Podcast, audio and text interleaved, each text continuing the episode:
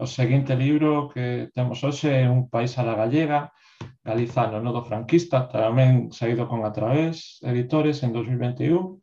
e autora é Beatriz Busto Miramontes, que é doutora en Antropoloxía Social pola Universidade Autónoma de Madrid, onde tamén se licenciou en Antropoloxía Social e Cultural en Historia e Ciencias da Música. Actualmente é profesora asociada de Antropoloxía Social e Cultural na Facultade de Filosofía da Universidade de Santiago de Compostela e profesora na Escola Municipal de Música desta mesma cidade, así como investigadora da Rede Galabra, que estuda a cultura desde un prisma social e comunitario. En un país a la gallega, analiza a elaboración dunha narrativa estereotipada de Galicia durante o franquismo a que lle dá o nome de discurso galaiquista, Ademais do libro que nos presenta hoxe, Beatriz ten publicado sobre diferentes aspectos deste discurso en diversas revistas, sendo a máis recente o primeiro número da revista Clara Corbelle dedicado a poder e colonialidades España na Galiza de hoxe. Eh, hola, Beatriz. Hola, boa tarde. Boa tarde. Contanos un pouco sobre o teu libro. Pois, eh, primeiro e antes de nada, obrigada, boa tarde a todas as persoas que estedes aquí connosco e a vos. Obrigada tamén a Play Ibéricos por, por, bueno, por, por propiciar este espazo entre nós eh, para, para partillar entre nós e con vos todos os, bueno, pois, bueno, pois neste caso eh, no que a min respecta, pois o libriño que publicamos con a través eu eh, o libro mm, Un país a la gallega en realidade eh, que se editou agora, saliu publicado o ano pasado o 2021 con, con a través editora é a traducción, digamos, a formato de divulgación da miña tese doutoral. Nesa tese doutoral, digamos, o que eu fixen foi aunar as miñas dúas especialidades, que son eh, a musicoloxía, a etnomusicoloxía e a antropoloxía social. E, e nada, hai moitos anos, comento no libro, apareceu casi de xeito casual, digamos, na, na miña vida, o organismo Nodo nunha tarde de tantas na diáspora de estudios en Madrid, porque en, na Galiza sigue, sigue sendo imposible estudiar antropoloxía social eh, no noso territorio. Entón, nada, unha tarde pois estaba estaba nun congreso e apareceu na miña vida unha imaxe na que se facía aparentemente un retrato musical, por musical refírome a música de tradición popular, digamos, non?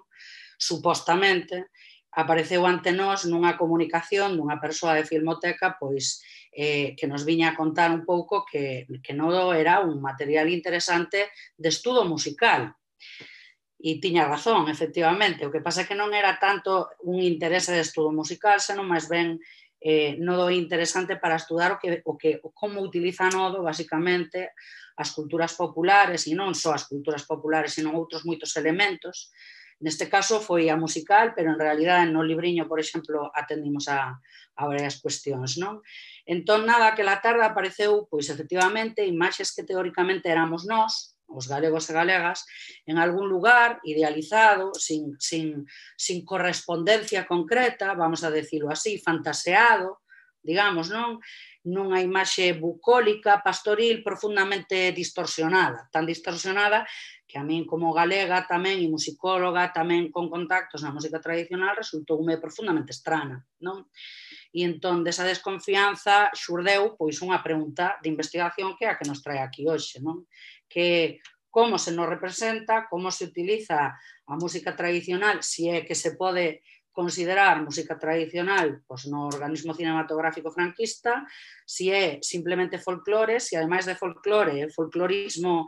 eh, mm, profundamente estereotipador e como muda ese uso ou como mudan esas linguaxes ao longo de 40 anos de cinema, porque claro, Nodo é unha plataforma cinematográfica eh, moi, moi, moi importante para o franquismo, de feito, eh, tivo a exclusividade de emisión de noticia durante prácticamente 40 anos, entón é, unha, é un organismo de representación brutal, non? Son 40 anos de cinema representando teóricamente culturas. Entón, eh, O libro eh, está un pouco estructurado en tres grandes partes, que serían unha introducción, eh, bueno, máis alá do prólogo, escrito por, compartido por, por Elías por Elías Torfeijó. Eh, despois teníamos unha, un par de capítulos, ademais da introducción, un par de ca capítulos introductorios, que son esos que ves aí, eh, FS o nodo e eh, a Nova España, que basicamente o que pretenden é un pouco colocar que o nodo e, e como se construiu esa idea non da, dun novo Estado frente a un anterior, digamos, non sobre un anterior. Despois teríamos tres capítulos centrais que organicei en, en tres partes, digamos, atendendo precisamente a esos usos que se fan ou a esos usos nos que, eh, nos que se utiliza, digamos, o, o folclorismo, que son os anos 40, nos que se usa o folclore como legitimación política principalmente, digamos, non? os anos 50, onde se fai un uso profundamente subalterno e aí é onde entra especialmente toda a teoría e a epistemoloxía de carácter decolonial no traballo en concreto e aí é onde ven ese concepto de, de galaiquismo, que sería basicamente o discurso que se produz sobre a Galiza dende a España franquista sobre como é que nos somos a través da, da, da manipulación e da, e da, e da bueno, de, desa mostra do folclorismo, digamos, non do folclore na imaxe. Logo teríamos uns anos 60, 70, que serían un pouco os anos da chegada de Fraga ao poder, os anos do desarrollismo turístico, nos que xa esa imaxe pois oscurantista e arcadista que se mostra en anos anteriores dá paso, digamos, a unha idea como máis moderna, eh, moi kitsch, eh, bueno, eh, que todos coñecemos moito e onde se empezan a promocionar turísticamente todos esos grandes tópicos que relacionamos ademais co mundo do folclore. E finalmente remataríamos pois con unhas conclusións que o que pretenden tamén é un pouco reflexionar ata que punto o nodo está metido en nós, sí, e esa, ese maquetado folclorista do país ten tanto que ver con nós en termos de, de, de, de reproducción actual nos modelos de cultura que se eh, bueno, propician dende as administracións públicas mm, relacionadas co turismo, etc. etc. Entón, trata un pouco de preguntarse canto de pasado hai no presente, canto dese pasado nos constriñe, nos apreta e nos, nos encarcela un pouco nunha idea esencialista de nós, que non ten nada que ver co natural, sino cunha idea que se pretende do que se supón que somos, digamos, non? E, e penso que xa está. Moitas grazas, Beatriz, super interesante, encantoume o libro. Eh, falando dos estereotipos no libro, mencionas a responsabilidade individual na construcción da cultura. Explicas un pouco esta perspectiva? Sí, eh, é unha perspectiva que parte de min mesma, é decir, eu supoño que como a todos nós teremos vivido pois por, por momentos sufrido e por momentos reproducido todo ese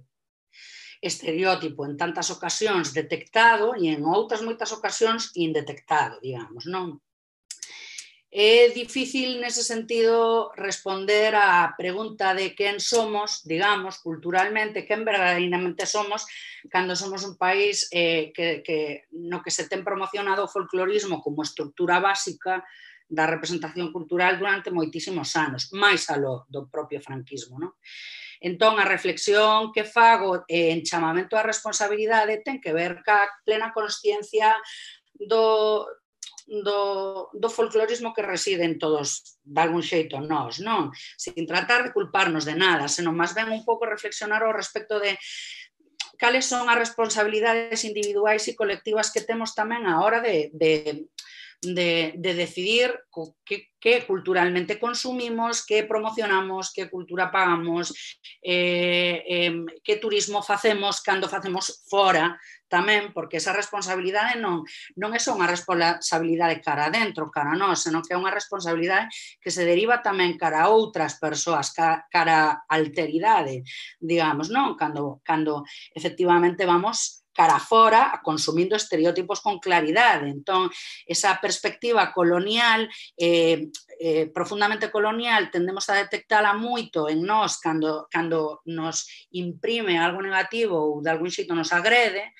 mas, sin embargo, non, non estamos tan dispostas a observalo eh, cando somos nós as que, as que nese sentido o derivamos cara fora. Entón, cando na escrita falo un pouco dese sentido da responsabilidade, falo de, falo de que se si facemos folclorismo, que non pasa nada, eh, podemos facer folclorismo, de feito eu fago incluso con caricatura e humor, eh, de feito pode ser incluso sano e un xeito de revertir o efecto negativo da, do estereotipo, basicamente, o humor, falo un pouco desa responsabilidade cara, propi, cara ao propio e cara ao alleo, porque é unha perspectiva moi sana antropolóxicamente falando e que evita ou pode chegar a evitar males futuros, males presentes e tamén propiciar unha mm, un tipo de turismo menos depredador a nivel medioambiental, pero tamén a nivel lingüístico e cultural. Entón, aí, cando nos convertimos en colonos a través do turismo, aí é donde, donde se aplica esa idea da, da responsabilidade. Vale, moitas grazas, super interesante.